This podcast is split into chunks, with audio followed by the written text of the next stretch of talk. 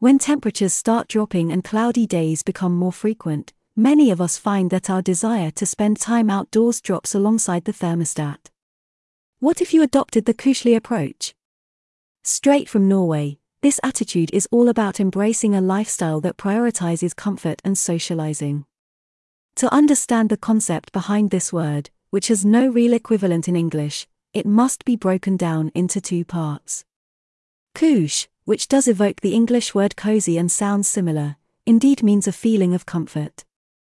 But it goes far beyond a warm blanket, however soft it may be. In fact, this term has become such an important part of the linguistic habits of Norwegians for expressing the fact that they had a good time or that they felt welcome at someone's home. Indeed, in English, the closest word that exists for a similar concept is cozy and its connotations of warmth. There is no koselig without a fire crackling in a fireplace, a key feature of most cottages.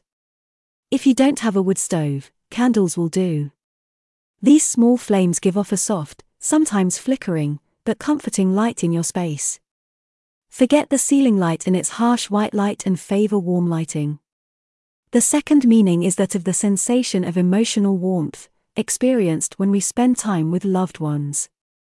The idea here is to share good moments with family members or friends.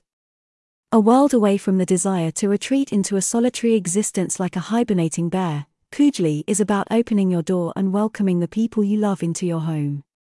Koselig shares some characteristics with its Danish cousin, Hygge. Interiors should be uncluttered, pleasant, soothing, and stress free. The concept of Koselig is also about staying connected to nature. To fully adopt this approach, don't think twice about putting on your coat and boots to go outside and brave the elements. It's proven that spending time in nature is good for your health, both physically and morally, and Norwegians adopted this habit even before such studies proved this. A good way to reduce the risk of seasonal affective disorder.